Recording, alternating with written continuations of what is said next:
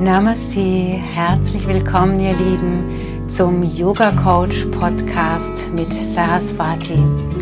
Dein Podcast zum Thema Yoga Philosophie und Persönlichkeitsentfaltung.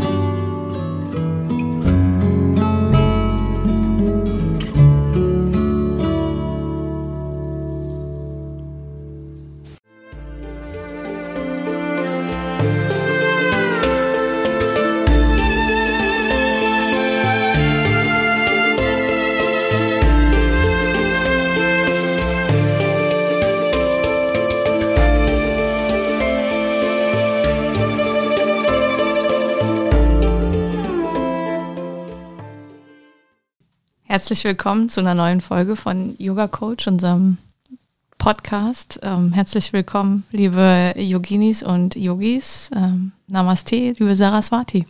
Namaste, Rebecca. Namaste, ihr Lieben. Wir reden heute über toxische Beziehungen. Das Internet ist voll davon, äh, von Suchbegriffen, Lösungen und so weiter und so fort. Aber hm, was heißt eigentlich toxische Beziehung für dich?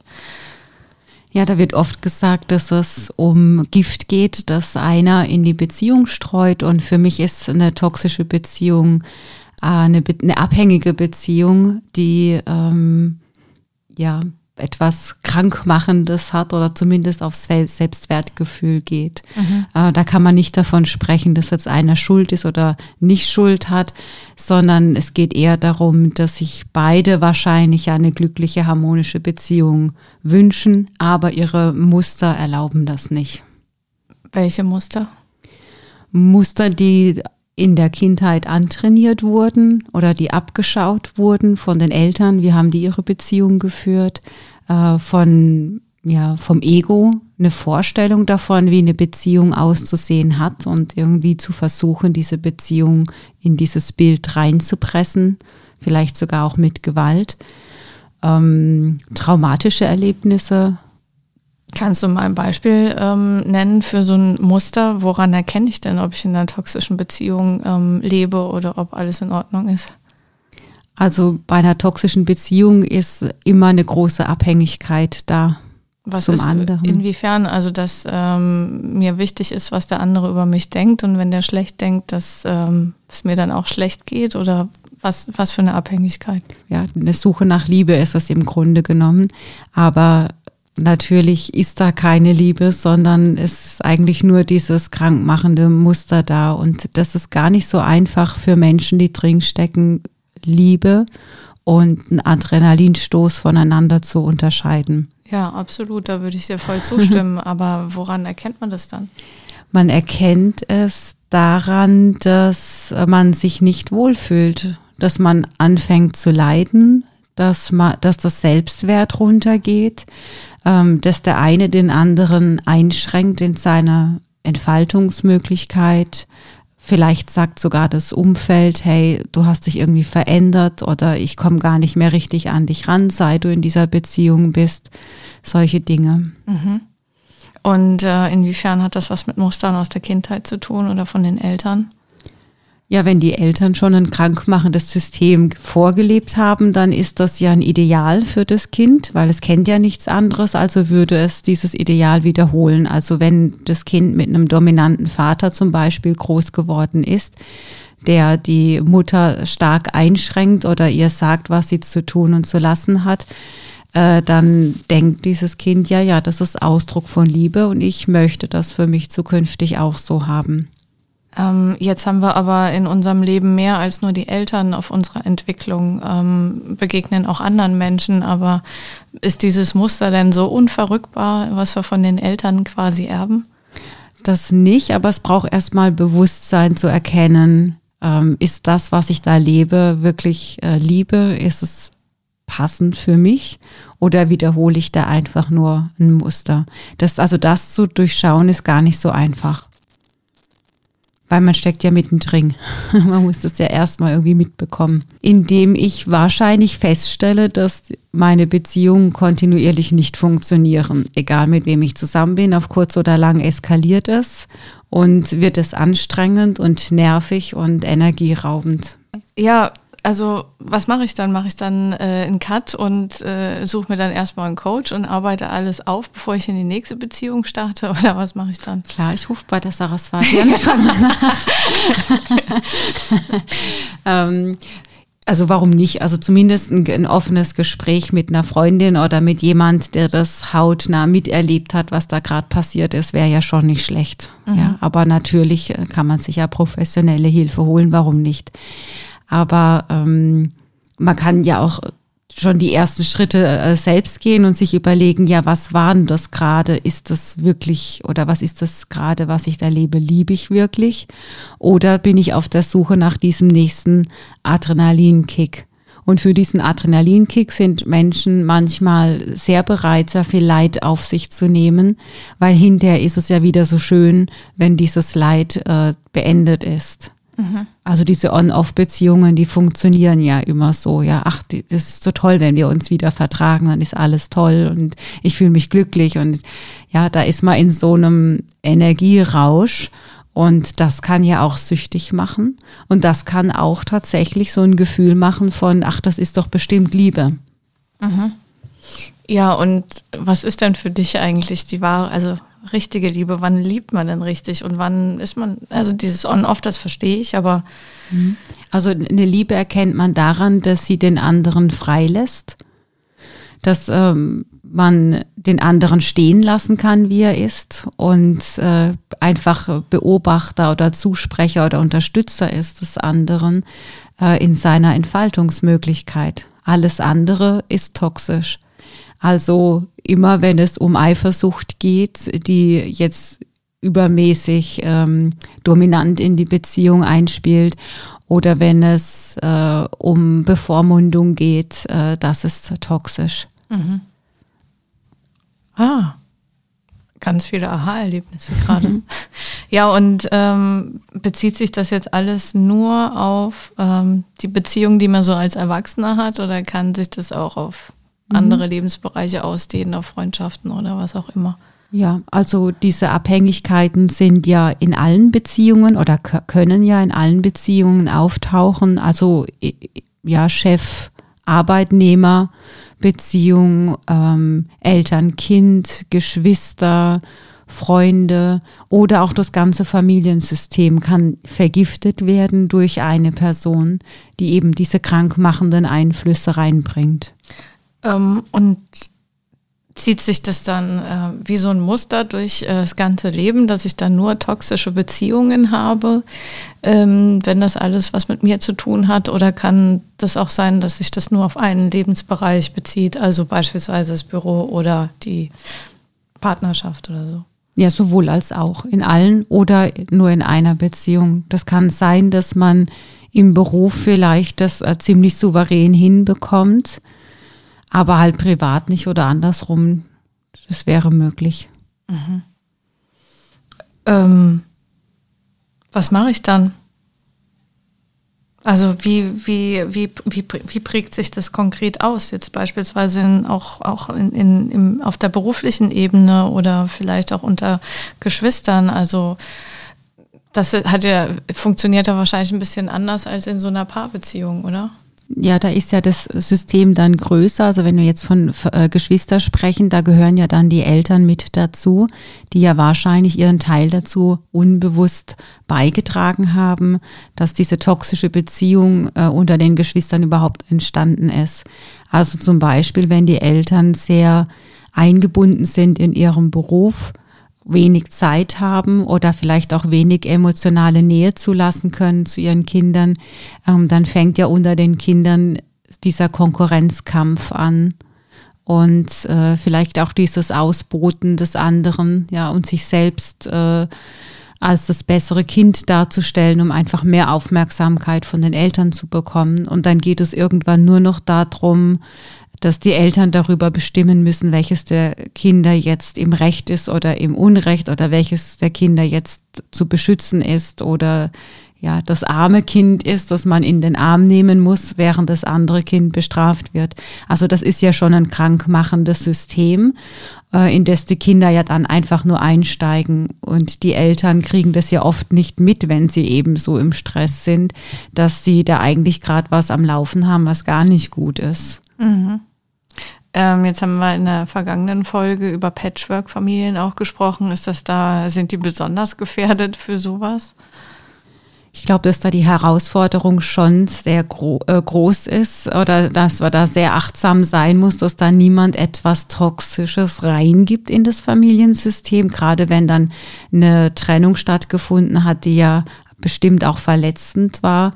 Da braucht es ja schon eine große Reife von, von den Elternteilen, ähm, damit souverän umzugehen oder eben die Kinder außen vor zu lassen. Mhm. So kann es sein, wenn jeder da an sich arbeitet, dass es für die Kinder ja dann sehr bereichernd ist und eine sehr liebevolle Großfamilie wird mit, mit ja, vielleicht sogar zwei Müttern und zwei Vätern. Kann ja sein.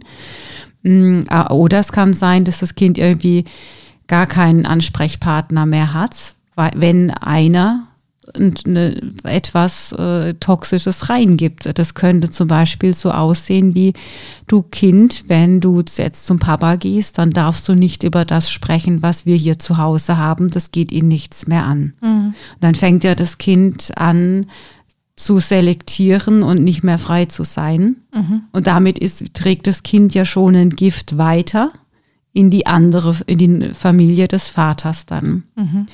Und äh, der Vater hält sich vielleicht daran, vielleicht hat er noch ein schlechtes Gewissen, weil er sich getrennt hat. Also die Rollen können wir immer trennen, äh, wechseln, das wissen wir. Ähm, und ähm, oder er merkt es nicht und hält sich unbewusst an dieses Muster, fragt also auch nicht nach äh, oder will das Kind da auch nicht drängen. Und äh, dann ist ja so eine so so ein Misstrauen in der Familie. Wir können nicht mehr über alles sprechen. Mhm. Und äh, das betrifft ja dann auch zum Beispiel vielleicht die neue Partnerin des Vaters, die dann vielleicht auch sagt, naja gut, dann frage ich auch nicht, halt mich zurück, da dürfen wir nicht drüber reden. Und schon ist ein, ganzes, ein ganzer Familienverband in so ein System eingebunden, ohne dass das vielleicht äh, dem eigentlichen Sein des Vaters oder dieser neuen Freundin entsprechen würde, mhm. weil die vielleicht einfach die Haltung hätten, ich möchte offen und ehrlich mit meinem Kind über alles sprechen können. Da gibt es nicht dieses Tabu. Mhm. Hm, schwierig, ne? Ja. ja, mir, mir wird gerade bewusst, dass dann wohl äh, ziemlich viele Leute in so einer toxischen Beziehung stecken. Ja, da geht es ja auch immer um Macht und Kontrolle und oder auch um Ängste. Inwiefern Ängste? ähm, ja, dass man außen vor ist, dass man nicht geliebt wird, ähm, dass man den Anschluss verpasst an die Familie oder äh, in der Beziehung ähm, verstoßen wird oder so. Mhm. Das heißt, es hängt äh, sehr eng mit einem, mit dem eigenen Selbstwertgefühl ähm, zusammen. Das ist der einzige Grund, warum jemand in der toxischen Beziehung bleibt. Je, also wenn man jetzt von den Volljährigen ausgeht. Also bei Kindern, die müssen das ja in der toxischen Beziehung bleiben. Mhm. Die haben ja nicht die Möglichkeit zu sagen, okay, ist toxisch, toxisch, ich suche mir jetzt eine andere Mutter oder so oder einen anderen Vater. Aber als Erwachsener schon. Also es hat dann mit Selbstwert äh, zu tun, weil wenn ich mich kontrollieren lasse oder wenn ich mich selbst so verbiegen muss, muss, damit die Beziehung harmonisch bleibt, dass ich mich selbst nicht mehr erkenne nach einer Zeit, äh, dann hat es ja sehr stark was damit zu tun, dass ich keine Selbstliebe habe, offensichtlich. Mhm. Weil sonst könnte ich das ja gar nicht tun. Von daher ist eine toxische Beziehung auch wieder ein schöner Hinweis darauf, was vielleicht noch wichtig wäre zu entwickeln und wo man sich ja weiter ausdehnen darf, nämlich in der Selbstliebe.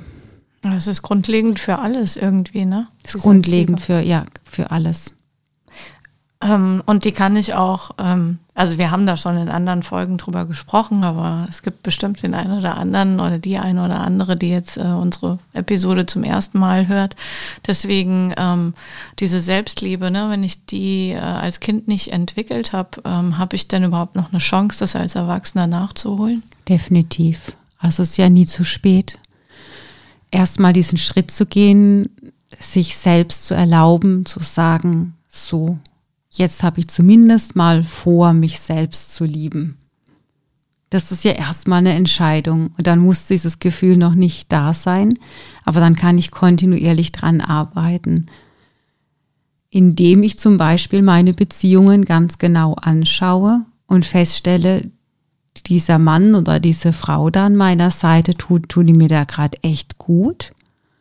Oder ist es nicht eigentlich so, dass ich gar nicht atmen kann? In mhm. dieser Beziehung oder dass ich permanent das Gefühl vermittelt bekomme, dass ich so wie ich bin nicht gut und richtig bin. Oder permanent Stress bekomme, weil ich jetzt zu spät gekommen bin oder weil ich etwas nicht richtig sauber gemacht habe oder nicht richtig gesagt oder getan habe. Jetzt kann ich Partnerschaften beenden, einen Job kündigen, wenn da eine toxische Beziehung ist zum Chef oder zu Kollegen. Ähm, aber die Eltern wirst du nie los, ne? Egal, ob du den Kontakt abbrichst oder nicht, aber die Eltern bleiben die Eltern. Mhm. Ja, wenn die Eltern nicht Abstand nehmen wollen von ihrem toxischen Verhalten, dann bleibt mir ja nichts anderes übrig, als da auszusteigen, mich ganz klar zu trennen und zu sagen, ich mache diese Spiele nicht mehr mit. Mhm. Also zum Beispiel ähm, man kommt, käme dann zu den Eltern und dann käme gleich irgendwie so ein Spruch wie, ach, was hast denn du wieder an? Oder guck mal, die Tochter von XY, die macht das und das, äh, die hat da schon voll die Karriere und drei Kinder und überhaupt. Und du dümpelst ja immer noch rum. Ja, das wäre ja auch was Toxisches. Ähm, früher hat es dann vielleicht gut funktioniert, dass das Kind sich besonders stark angestrengt hat, um den Eltern zu entsprechen und doch noch irgendwie Liebe zu bekommen. Und heute würde als Erwachsener, der gereift ist, der würde dann vielleicht sagen, du, das interessiert mich eigentlich gar nicht, was du gerne für mich hättest oder ob äh, XY eine glückliche Familie hat und eine Karriere und was weiß ich was alles, mhm. ja. Also du kannst mich so sehen oder annehmen, wie ich bin, oder du lässt es sein. Mhm.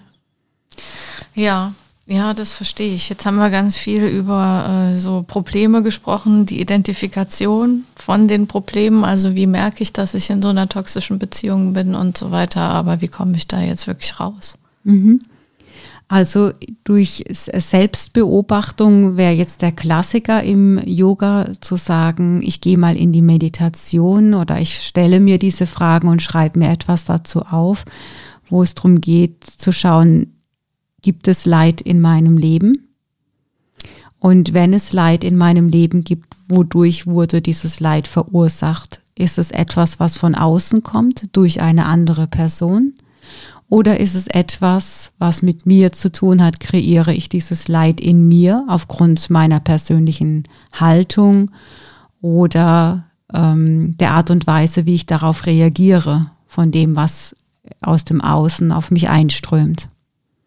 Ist es nicht letztlich immer das, wie man darauf reagiert? Weil äh, ja, äh, wenn gut. du gefestigt bist und dann kann, äh, stehst du doch unter Umständen auch drüber, egal was jemand sagt und wenn es noch so abwertend ist. Ja, wenn, wenn jemand was sagt, dann stehe ich da drüber, aber wenn mich jemand schlägt, dann halt nicht. Okay, nee, das nicht. ja. Also dann ist es klar ein Leid, das von außen verursacht wird. Ja. Und äh, so dann, also dann habe ich aber zumindest mal diese Erkenntnis, okay, ähm, oder jemand hat etwas gesagt und ich habe es persönlich genommen, dann kann ich auch sagen, okay, das ist zwar von außen, aber ich mache, das macht nichts mehr mit mir innen. Ähm, da kann ich ja auch hinkommen dann. Mhm. Aber diese Unterscheidung ist ja doch sehr wichtig mhm. zu erkennen. Äh, oder auch welche Personen tun mir gut und welche Personen sorgen regelmäßig dafür, dass ich mich leidvoll fühle, dass ich mich schlecht fühle, dass das auf mein Selbstwertgefühl geht. Mhm. Also, dass man mal ganz wertfrei sich das aufschreibt oder sich bewusst macht. So daran kann ich schon viel erkennen, ob ich mich in toxischen Beziehungen befinde oder nicht. Und ähm, dann würde ich weitergehen, wie lange bin ich dann im Leid? Ist es ein paar Stunden? Bin ich Tage oder Wochen oder Monate oder gar Jahre im Leid? Wie leidensfähig bin ich da eigentlich? Äh, und wie wirkt sich dieses Leid bei mir persönlich aus? Also bin ich traurig? Bin ich wütend? Ziehe ich mich zurück? Was sind denn eigentlich meine Muster? Damit ich schneller erkennen kann, wenn ich das nächste Mal in diese Leitspirale reinkomme, ah, ich bin wieder da drin. Mhm. Ähm, und dann finde ich noch wichtig, das Glücks- oder Unglücksgefühl, das nach dem Leid in mir entsteht, zu beobachten. Also bin ich ein Adrenalin-Junkie, weil ich dann hinterher dieses Glücksgefühl habe. Ach. Gott sei Dank, das Leid ist zu Ende. das ist so schön ohne Leid. Aber ja, ich will dieses Glücksgefühl wieder haben, also muss ich äh, Leid wieder kreieren, damit ich da wieder reinkomme. Also ticke ich so oder hinterlässt diese Leiterfahrung ein Unglücksgefühl in mir, ähm, dass ich dann auf eine lange Dauer ähm, traurig bin oder geschwächt bin. Mhm. So, das ist ja auch wichtig, sich da zu beobachten. Ähm, Kann ich da mal kurz einhaken? Du hast äh, eben gesagt, äh, ganz zu Beginn, ähm, dass man sich anschauen sollte, ob man nur ein paar Stunden leidet, ein paar Monate, Jahre. Wo ist denn der Unterschied? Also wenn ich leide, leide ich. Ähm, und äh, wenn ich jetzt nur ein paar Stunden leide, ist nicht so schlimm und dann kann ich es aushalten. Oder was hat das mit diesen Stunden und also mhm. mit dieser Zeit auf sich? Ähm, das hat damit, äh, das ist ein Zeichen dafür, wie stark dein Ego ist.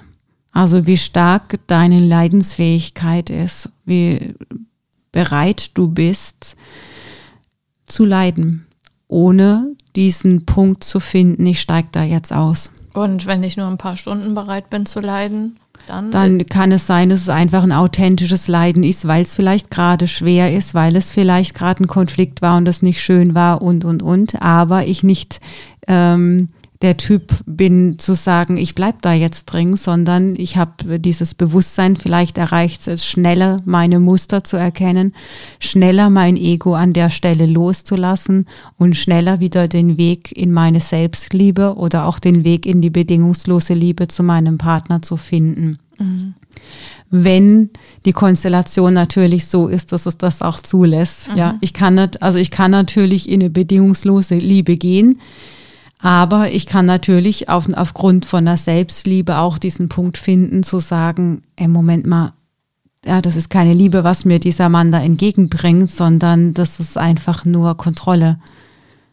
Mhm. Deswegen bin ich da nicht mehr bereit, in dieser Beziehung zu bleiben, auch wenn ich ihn liebe. Mhm. So, also diese Selbstliebe und Liebe zum anderen, das muss ja immer ein bisschen auch miteinander abgewogen werden. Daher ist es wichtig zu schauen, wie lange bleibe ich im Leid, ohne etwas zu verändern? Und es ist ja schlichtweg deine persönliche Angelegenheit, wenn du im Leid bleibst, ohne es zu ändern. Also diese ähm, Verantwortung muss ja jeder für sich selbst äh, dann übernehmen. Jetzt sind wir aber immer noch in dem Bereich der Bestandsaufnahme. Wie kann ich das Ganze heilen? In, immer noch Bewusstsein, also immer noch, indem du das dir anschaust, um zu erkennen, so und so ist es. Und dann hast du ja, wenn du erkannt hast, was passiert, na, also übrigens bei dem, wenn Unglück, wenn du Unglück hast nach Leid, dann bedeutet das möglicherweise, dass du beim nächsten Mal harmoniesüchtig bist und versuchst dich übermäßig anzupassen, weil du vorher schon weißt, dass es dich unglaublich viel Energie kostet. Also das sind ja Muster, die du dann für dich erkannt hast. Und wenn du es erkannt hast, dann wirst du beim nächsten Mal, wenn du in die Leitspirale fallen möchtest, viel schneller einen Cut setzen. Sagen, ah Moment, das hatte ich doch schon mal. Will ich, will ich jetzt wirklich diese Spirale bis zu Ende durchziehen oder möchte ich es diesmal anders machen, dass ich früher Stopp sage und früher die Verantwortung übernehme und sage, Moment, hier entsteht gerade Leid, was sind die Ursachen? Ah, sie kommen von außen, weil mein Chef hat mir gerade so viel Arbeit aufgeladen, aber ich habe die Verantwortung nicht dafür übernommen, habe also nicht rechtzeitig gesagt, Moment, Moment, ich mache das, das und das. Das ist schon die Arbeit für zwei Personen. Äh, sie sind gerade im Begriff, mir noch mehr aufzuladen. Wann soll ich denn das machen? Ich muss ja irgendwann auch schlafen und Privatleben hätte ich auch gerne. So dieser Satz hätte ja da kommen müssen. So, und dann bin ich ja schon draußen aus dem Leid. Mhm. Oder wenn ich merke in meiner Paarbeziehung und schon wieder hatte ich den gleichen Konflikt, mhm. dann muss ich doch merken, dann kann ich mir bewusst werden, warum habe ich denn immer den gleichen Konflikt? Ah ja, weil ich ein Glücksjunkie bin. Oder mhm. ja, weil ich eine große Abhängigkeit verspüre, Liebe von irgendwem zu bekommen. Hauptsache, ich krieg sie von außen, weil ich nicht in der Lage bin, sie mir selbst zu geben. Also muss ich das Wohl oder Übel erkennen und die Verantwortung dafür übernehmen. Und so komme ich raus. Das ist nicht schön. das ist nicht schön, das ist anstrengend, das ist richtig Arbeit.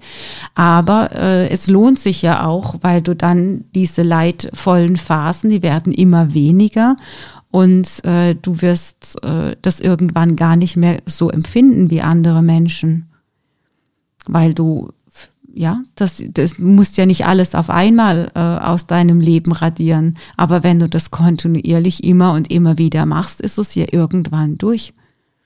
In kleinen Schritten anfangen? Ja. Was wäre wär der kleinste erste Schritt? Der kleinste Schritt ist immer Selbstliebe. Das ist doch nicht schlimm, sich abends mal in den Arm zu nehmen und zu sagen, hey, ich hab dich lieb. Also zu sich selbst. Oder mh, mm, ja, Frieden mit sich zu schließen und zu sagen, so wie ich bin, mag ich mich. Mhm. Ich weiß, dass ich Macken habe, ich weiß, dass nicht alles perfekt ist, ich mache auch Fehler, aber ich mag mich trotzdem. Wann brauche ich denn Hilfe von außen? Wann ist denn beispielsweise auch so eine Aufstellung sinnvoll? Wenn es zum Beispiel ein komplexes Familiensystem ist, wo ich nicht genau weiß, wo ich also diese Selbstfragen, die ich gerade genannt habe, wo ich die selbst nicht beantworten kann, ähm, dann wäre es äh, sinnvoll. Oder wenn ich zwar erkenne, ich bin in einer toxischen Beziehung, ich schaffe aber den Ausstieg nicht, dann wäre eine Hilfe von außen auch sinnvoll. Mhm. Oh, es klingt wieder alles so einfach. Also es sollte ja immer logisch sein, es sollte ja immer klar sein, was der Yogi so von sich lässt, ja. Ähm, aber ähm, nur weil es logisch und klar ist, heißt noch nicht, dass es einfach ist. Mhm. Weil diese Ehrlich, wir sind nicht gewöhnt, in dieser Ehrlichkeit uns selbst zu reflektieren. Warum sind wir es nicht gewöhnt? Weil wir das nicht kennen in der Gesellschaft. Es gibt keine Plattform, das zu tun. Es wird nicht danach gefragt. Wir haben die Kategorie, du bist der Schuldige und du bist das Opfer. Und dann muss der, der Schuld hat, sich beim Opfer entschuldigen. So, so erziehen wir unsere Kinder schon im Kindergarten und fort, das wird so fortgeführt. Das heißt, es ist, passiert ja nie eine echte Reflexion, sondern eigentlich durch dieses, du musst dich jetzt entschuldigen, so ein Ding wie, ich breche jetzt dein Ego von außen und du musst klein beigeben. Das, wird, das führt zu Widerstand. Das möchte ja niemand. Also würde der erwachsene Mensch in so einer Situation auch nicht unbedingt sagen, ich gehe jetzt in eine Reflexion, weil er hat die Erfahrung gemacht, dass es etwas mit äh, Beschämung zu tun hat, mhm. sich selbst zu reflektieren. Mhm. Deswegen nicht. Also die, die ganze Kultur ist nicht drauf angelegt.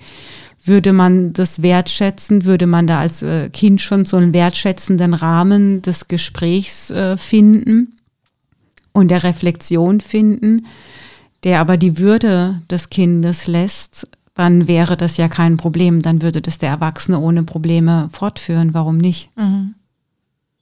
Hm. Aber dieses Thema Würde und dieses Thema Persönlichkeitsentfaltung findet, äh, gibt, da gibt es keine Tradition hier bei uns zu. Schade. Ja, es muss ja nicht heißen, dass es immer so bleibt. Aber ja, leider die Menschen, die das bestimmen, wie unsere Kinder äh, zumindest in den öffentlichen Organisationen erzogen werden, die ähm, setzen da keinen Raum für. Man müsste ja einen speziellen Raum dafür setzen, also in so einem Bildungsplan irgendwie zu sagen, ja gut, diese wir möchten Menschen, die eine starke Persönlichkeit haben, die sich von toxischen Beziehungen befreien können, die sich nicht manipulieren lassen. Ähm, das, aber da muss ja ein Wille dazu da sein, dass wir solche Menschen haben wollen und dann äh, kann auch der Raum entstehen und dann wird es auch entsprechende Lehrer geben, die das den Kindern vermitteln können. Ja, die Frage ist, habe ich einen Erziehungs- oder einen Bildungsauftrag und wie viel Erziehungsauftrag haben die Eltern? Das alte Lied. Die Eltern äh, natürlich, da, ich glaube, jeder, der sich das hier anhört, hat dieses Bewusstsein vielleicht auch ein Stück weit. Ähm, aber es ist, weil du ja auch sagtest, man hat ja nicht nur die Eltern ja. Ja, als Vorbild, sondern die ganze Gesellschaft ist ja Vorbild. Und es bringt ein Stück weit was, wenn das Kind ein gutes Vorbild zu Hause von den Eltern hat. Aber wenn das gesellschaftlich anders gelebt wird, dann ist, wirkt es doch sehr stark prägend. Ja, absolut. Also wir haben ja nicht umsonst diese Ellenbogengesellschaft, diese sogenannte Ellenbogengesellschaft. Das ist ja nichts, was im Elternhaus unbedingt forciert wird. Ich bringe jetzt meinem Kind mal bei, wie das ist, ja, wenn es mir mit in Ellenbogen in die Rippen rammt, also sprich äh, rücksichtslos mir gegenüber ist. Es gibt bestimmt solche Familien, die das tolerieren, warum auch immer. Das hat ja dann wieder andere Gründe. Aber ähm, das ist ja die ganze Gesellschaft, die das nicht nur akzeptiert, sondern auch fördert. Da müssen wir uns ja fragen, wollen wir das oder wollen wir das nicht? Und wenn wir es nicht wollen, dann setzt das ja bei den Kindern schon an. Ja, auf jeden Fall. Wobei ich das so erlebe, ich bin in den 80ern groß geworden. Ähm, heutzutage ist es schon ein anderes, bewussteres ähm, Aufwachsen. Also in meiner Erziehung, in meiner äh, Umgebung war es noch so, der Lehrer hat immer recht. Heute hat der Anwalt im Zweifel immer recht oder die Eltern. Äh, Punkt eins und Punkt zwei äh, finde ich schon, dass äh, heute deutlich mehr auf die Entwicklung des Kindes äh, geachtet wird. Ja, also mhm. Äh, klar willst du mir jetzt entgegenhalten, da ist noch viel Luft ähm, nach oben. Aber ich sehe da schon eine Entwicklung oder wenn du jetzt ähm, siehst, die ganze, ja, was jetzt in sozialen Medien auch seit gefühlt einem Jahr, zwei ähm, vorangetrieben wird, ist, ist gut, wie du bist. Und wenn du ein bisschen fülliger bist, ist das vollkommen in Ordnung. Und wenn du nicht hetero bist, ist das auch so okay. Ja, das, ähm, da haben wir im Vergleich zu den 80ern doch schon deutliche Schritte gemacht, finde ich, als Gesellschaft. Ja, und ich glaube, deswegen ist auch dieses Thema der toxischen Beziehungen tatsächlich auch mehr und mehr ein Thema, mhm. weil das Bewusstsein dazu entstanden ist und weil natürlich immer mehr Menschen aussteigen und sagen, ich lasse mich doch nicht, äh, ich lasse mich doch nicht so behandeln in, ja. in einer Beziehung, in der ich mich glücklich fühlen möchte oder geborgen fühlen möchte. Und deswegen kommt es auf den Tisch, so wie viele Themen gerade auf den Tisch kommen, aufgrund des gewachsenen Bewusstseins äh, des Kollektivs. Mhm. Ja.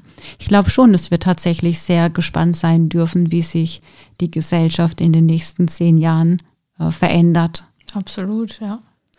Jetzt sind wir äh, schon voll in der gesellschaftspolitischen Diskussion, aber wo ich eigentlich noch mit dir hin wollte, war äh, nochmal ganz zurück äh, zum, zur Yoga-Philosophie und den toxischen Beziehungen, Stichwort Kleshas. Ne? Mhm. Also da haben wir auch schon echt viel drüber geredet in unseren vorhergehenden Episoden. Aber mir wäre es auch nochmal wichtig, dass wir das nochmal ähm, in den Fokus rücken. Mhm.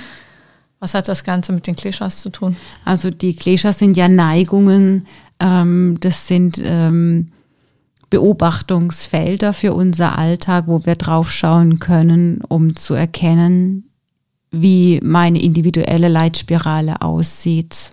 Ja, da hat jeder so seine Lieblingsspiralen, vielleicht auch mehrere. Der Yogi hat ja. fünf.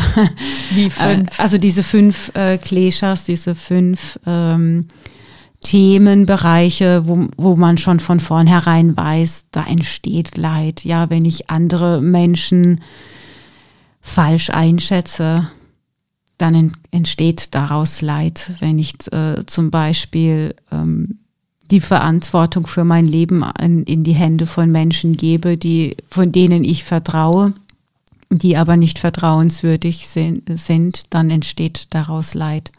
Oder andersrum, wenn ich andere abwerte ähm, und das forciere und andere noch mit anstecke, diese, Ab diese Menschengruppe abzuwerten, dann entsteht da früher oder später auch Leid. Mhm. So, das ist so das Erste. Das Zweite ist, wenn ich mich selbst falsch einschätze, also in einer toxischen Beziehung passiert das tatsächlich, Also ich schätze den anderen falsch ein. Ich denke, ich äh, stilisiere ihn vielleicht zu hoch und denke, oh, das ist ja Gott gleich, also eine andere Person oder eine andere Personengruppe. Äh, und mich selbst werte ich vielleicht ab und denke, ja, ich würde ja sonst niemanden anderes finden, dann wäre ich alleine, deswegen bleibe ich lieber in dieser Beziehung. Das ist ja auch ein Selbstbild, das nicht wahr ist, mit Sicherheit nicht, ähm, aber es führt zu Leid. Mhm. Also das ist die, der zweite Punkt, dann haben wir das haben wollen, also ich möchte unbedingt diese Beziehung. Und weil ich sie unbedingt will, tue ich alles dafür, dass diese Beziehung funktioniert. Ja. Also weiß ich, es entsteht Leid. Ja. Oder das nicht haben wollen. Ich möchte keinen Streit.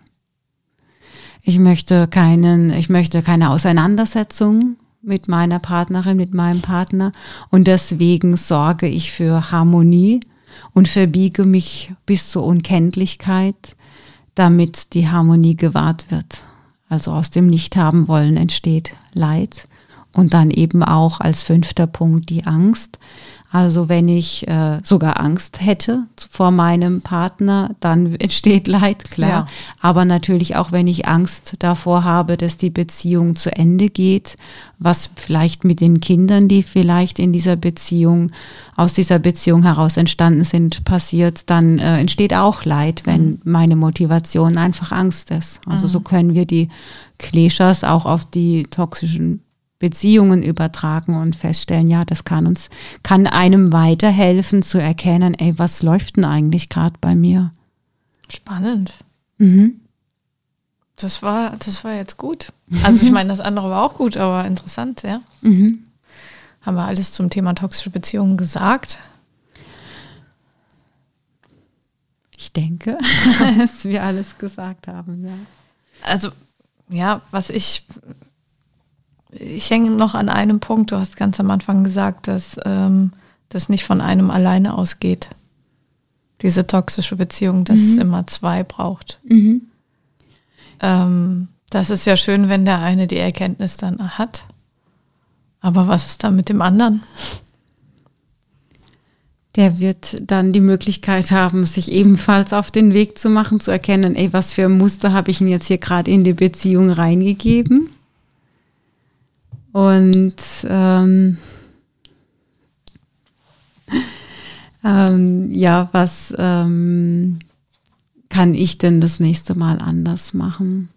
Oder man hält halt an diesem Bild fest und wundert sich, dass es nicht funktioniert. Mhm. Oder man findet jemand in Anführungsstrichen Dummes, der nach, de, nach dem eigenen Strickmuster ähm, ja, sich anpasst und die, das Leben so, so führen möchte mit mir. Und ich gebe es vor und sage, so und so wird es gemacht.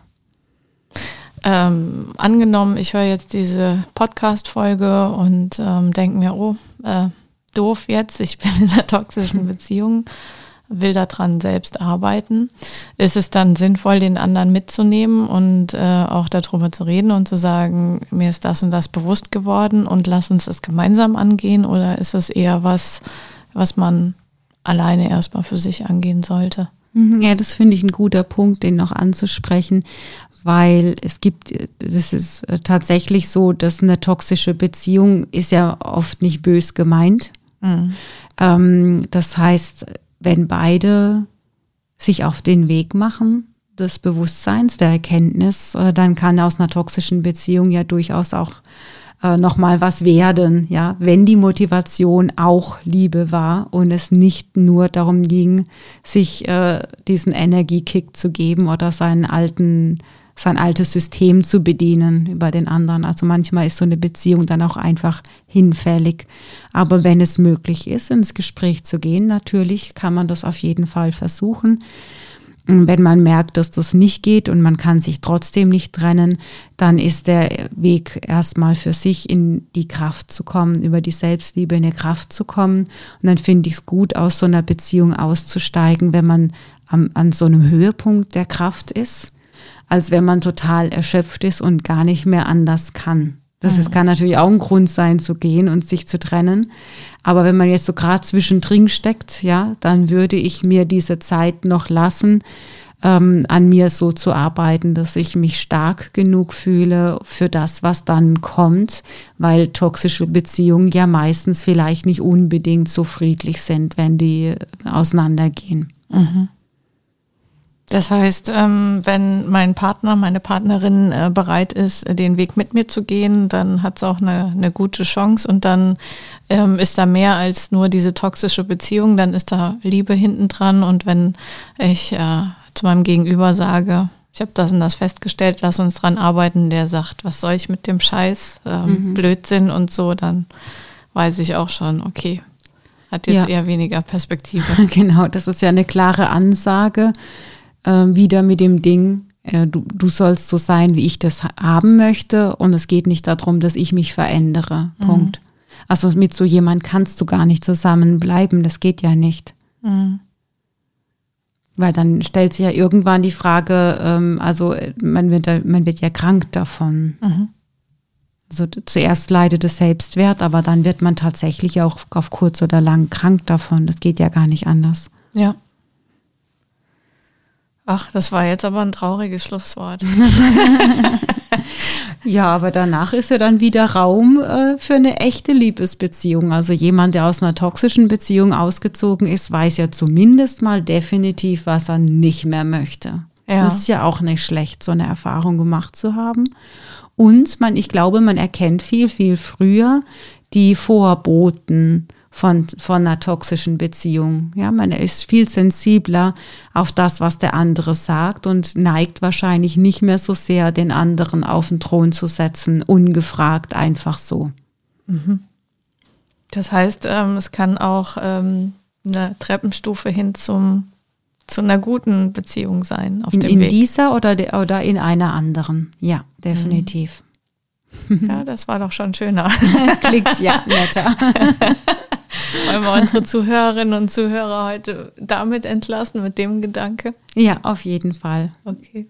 Dann vielen lieben Dank und ähm, wenn ihr Fragen habt oder Themenwünsche, schickt sie uns, kommentiert, lasst uns ein Like da. Danke für heute, Saraswati und äh, Namaste. Ja, ich danke dir, ich danke euch allen. Namaste.